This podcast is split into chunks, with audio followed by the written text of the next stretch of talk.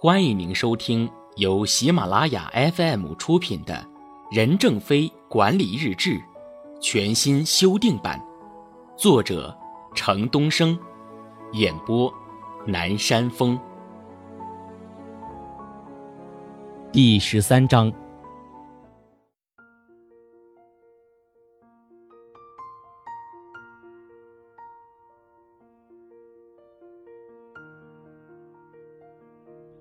华为终端要成为该领域的重要玩家。华为终端要成为这个领域重要的玩家，到二零一二年，销售额要超过一百亿美元。摘自二零一一年华为内部某讲话。背景分析：华为终端事业部曾经只是一个不起眼的小角色，不受重视。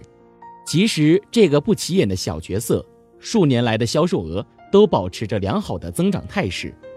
二零一零年是华为手机出现大变革的一年，华为对未来的手机终端市场前景看好，并提出云管端技术战略。华为终端亦作为重要的业务模块受到重视。有关资料显示，华为终端二零一一年前三季度中国市场终端整体订货量达一百二十亿元人民币。较二零一零年同比增长百分之五十九点一，其中手机订货额八十亿元，同比增长百分之一百零四点一。终端事业部的地位亦开始提高，成为华为四大核心业务部门之一。任正非对终端业务有三个明确的指示：第一，华为终端将是华为云管端战略的重要组成部分；第二，华为终端要成为这个领域重要的玩家。第三，到二零一二年，销售要超过一百亿美元。行动指南：面对终端消费者的产品，除了品质要强之外，品牌也要强。在 B 二 B 商家对商家领域，把产品做成功，不需要所有老百姓都知道；但在 B 二 C 商家对客户领域，要把产品做成功，就要把品牌做到家喻户晓。五月七日。走过小米加步枪时代，我们的制造系统在一九九六年全面推行了管理建设，开始了 QC 及五 S 活动，坚决推行 ISO 九零零零与 MRP 二，逐步迈向准时制生产方式。我们实施了质量统计过程控制，推行了质量改进的 PDCA 循环，坚持完善了生产作业人员计量考评制，实行了干部工人的低重心培养。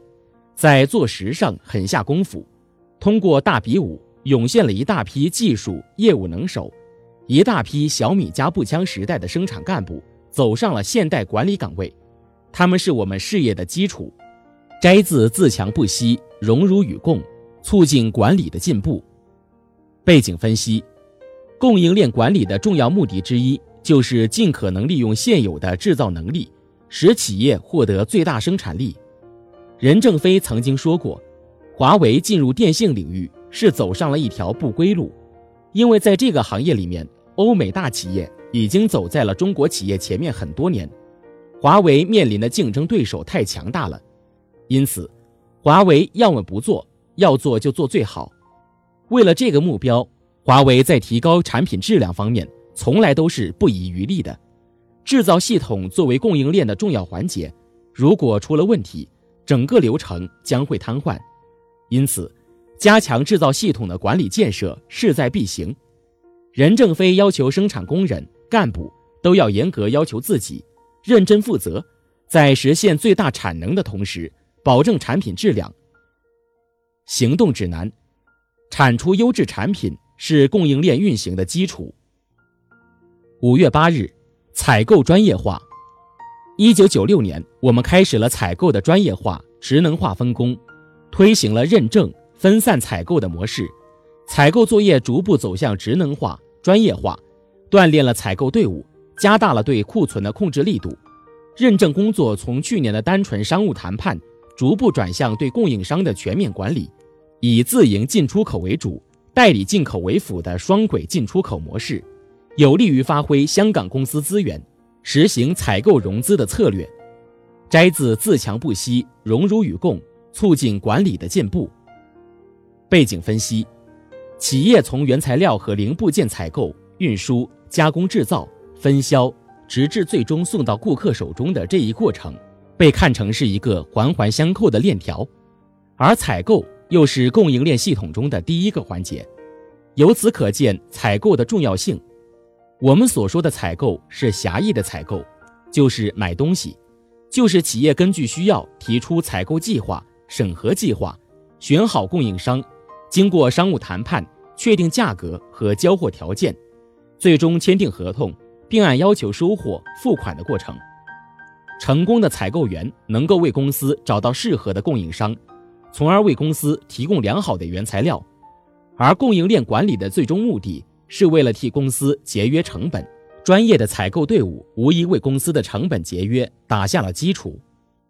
行动指南：好的开始是成功的一半。五月九日，完善营销系统。今年将全面开始 ISO 九零零零在营销系统中的贯彻。分层结构的大市场组织已经落实，为使之运转并具有活力，我们必须全力以赴。对不负责的人要调换岗位。如果我们管理不抓上去，面临这么快速的发展，就会陷入瘫痪。摘自自强不息，荣辱与共，促进管理的进步。背景分析：国际标准化组织 ISO 是世界最大的国际化组织，它成立于1947年2月23日。1980年，国际标准化组织正式批准成立了质量管理和质量保证技术委员会 （TC176），并着手建立国际化的质量管理体系标准。1987年，适用于一切经济实体、组织。和机构的第一个国际质量管理标准 ISO 九零零零组系列标准诞生。ISO 九零零零标准是质量管理和质量保证的总称。一九九四年推出第二版，两千年十二月推出第三版，正式颁布 ISO 九零零零两千版。原获得的 ISO 九零零零一九九四版证书，在两千零三年十二月十五日起自动作废。ISO 九零零零标准。总结了各工业发达国家在质量管理方面的先进经验，主要用于企业质量管理体系的建立、实施和改进，为企业在质量管理和质量保证方面提供指南。从1987年第一版 ISO 9000正式颁布以来，它以其广泛的适用性和时效性，被世界上数百万家单位所接受并严格执行。是否拥有 ISO 9000证书？已经成为衡量一个单位是否具有与国际管理行为接轨的能力的最重要标志，以及是否能持续生产满足顾客要求的产品的衡量标准。获取 ISO 九零零零注册证书已成为诸家渴望持续良性发展的企业的当务之急。华为在一九九六年左右就开始实施 ISO 九零零零认证，以提高营销系统的效率。行动指南。营销系统与国际接轨是企业成熟的表现之一。五月十日，跟踪，从难、从严、从实战出发，在百般挑剔中完成小批量试生产，在大批量的投入生产之后，严格的跟踪用户服务，用一两年时间观察产品的质量与技术状况，完善一个新商品诞生的全过程。将来研究系统的高级干部。一定要经过全过程的锻炼成长，摘自自强不息，荣辱与共，促进管理的进步。背景分析：一项新产品的诞生是一个复杂的流程，首先要制定新产品战略计划，对新产品的功能定位等进行构思，包括新产品的具体形式。有了初步构思后，要对新产品进行全面而严格的筛选，如果筛选通过。企业就会制定产品规划或项目，接下去就是新产品的具体开发阶段了。这个阶段包括技术攻关、外形设计、实验室测试等。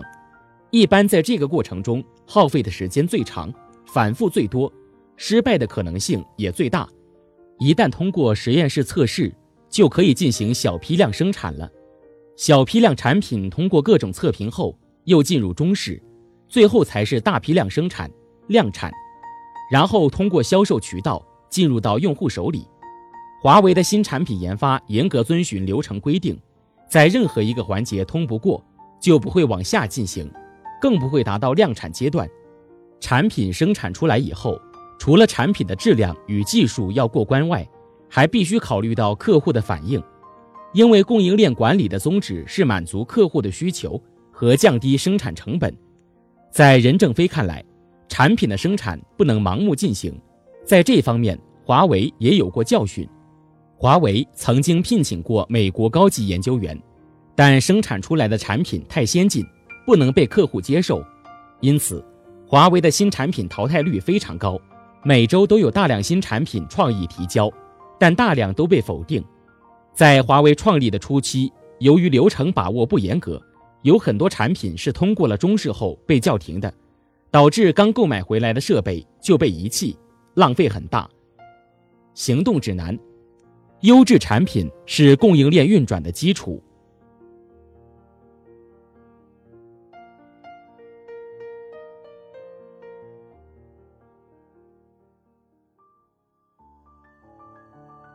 您正在收听的是由喜马拉雅 FM 出品的《任正非管理日志》全新修订版。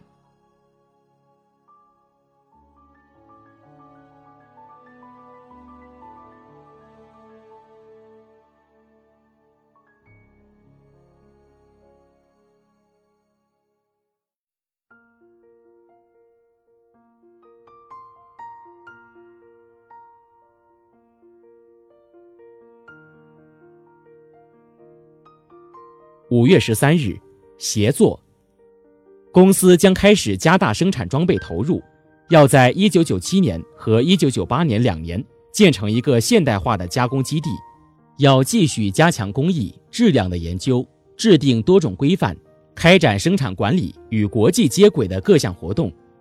一九九七年，我们将对生产管理系统实施改革，在利用共同资源上建立统一的分专业的加工中心。如板件加工中心、机架加工中心，板件中心将融采购、元器件库、机械生产线、测试线为一体；机架加工中心将用招标的方式引进全套先进生产设备，以机柜为主的机加、塑胶加工及外协组织管理的中心，共同为华为所有的产品服务，避免重复低水平建设。分产品建立产品部。产品部以总装总测、半成品库为一体，生产总部的服务机构在专业化、职能化分工的基础上，要加强高中级管理人员的储备与考核，为跨国经营做准备。摘自“自强不息，荣辱与共”，促进管理的进步。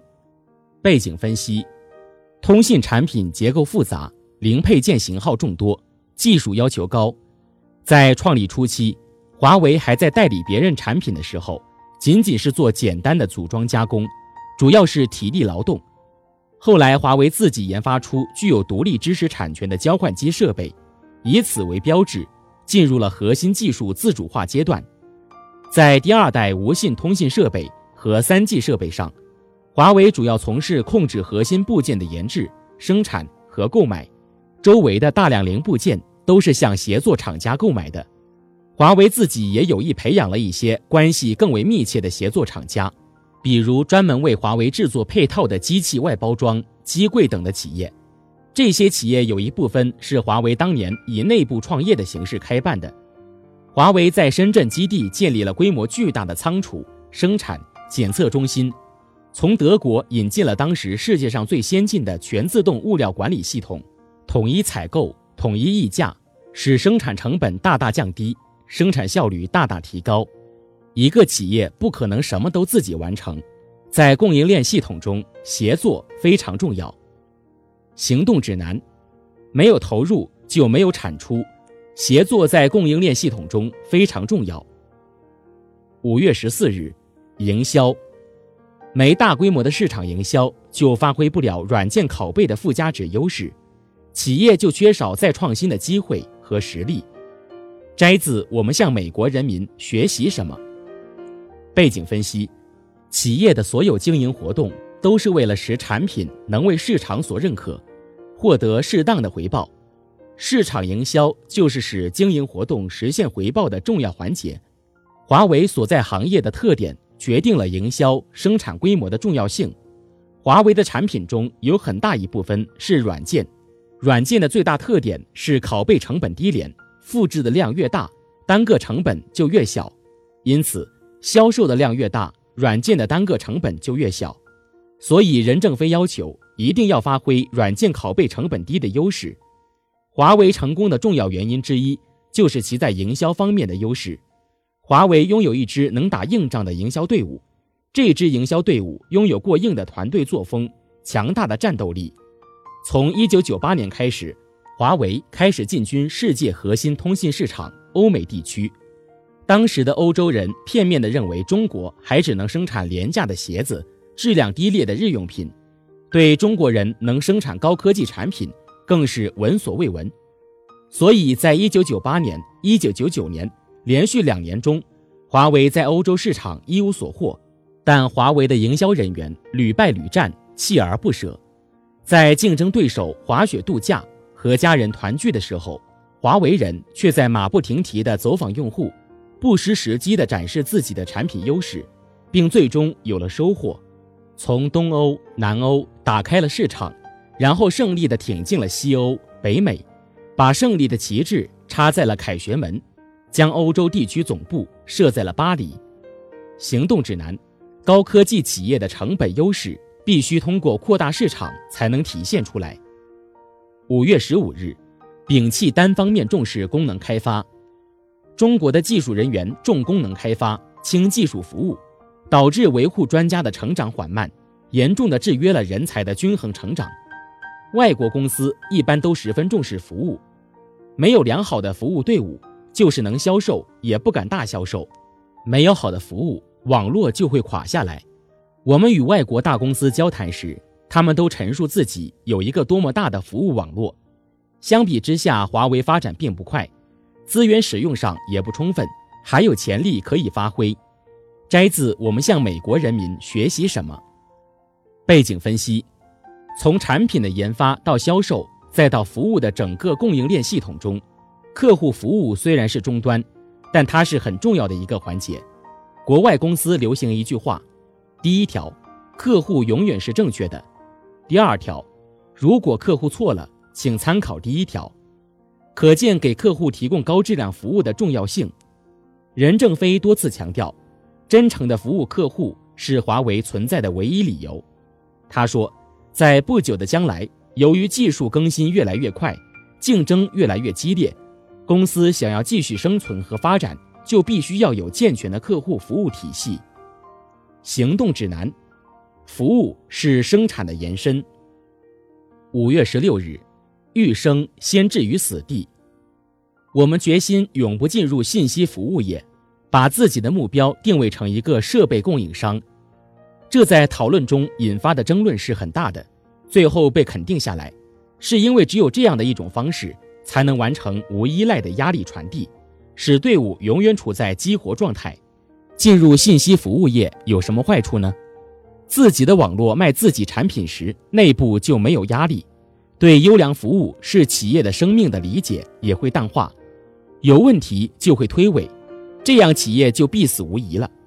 在国外，我们经常碰到参与电信私营化这样的机会，我们均没有参加。当然，我们不参加。以后卖设备会比现在还困难得多，这迫使企业必须把产品的性能做到最好，质量最高，成本最低，服务最优，否则就很难销售。任何一个环节做得不好，都会受到其他环节的批评。通过这种无依赖的市场压力传递，使我们内部机制永远处于激活状态，这是欲生先置于死地，也许会把我们逼成一流的设备供应商。我们要紧紧围绕在电子信息技术领域发展，不受其他投资机会所诱惑，树立为客户提供一揽子解决问题的设想，全方位为客户服务。我们广泛吸收世界电子信息技术最新研究成果，虚心向国内外优秀企业学习，在独立自主的基础上，开放合作的发展领先核心技术体系。摘自华为的红旗到底能打多久？背景分析。华为在成立之初就确定了以通信设备制造为核心业务的宗旨。创业以来，华为紧紧围绕着通信产业发展业务，后来将业务扩展到信息产业。在这个过程中，深圳经历了两个泡沫经济时代，一个是房地产，一个是股票。当时，凡是在这两个行业投资的人都发了财，但华为始终不为所动，固守在通信与信息产业。任正非后来承认，华为之所以没有被卷进去，倒不是什么出淤泥而不染，而是始终认认真真的搞技术。正是这种要做就做最好、专一的心态，使华为在电信领域成绩斐然。行动指南：任何一家企业的资源都是有限的，只有集中资源于核心业务，方能有所成就。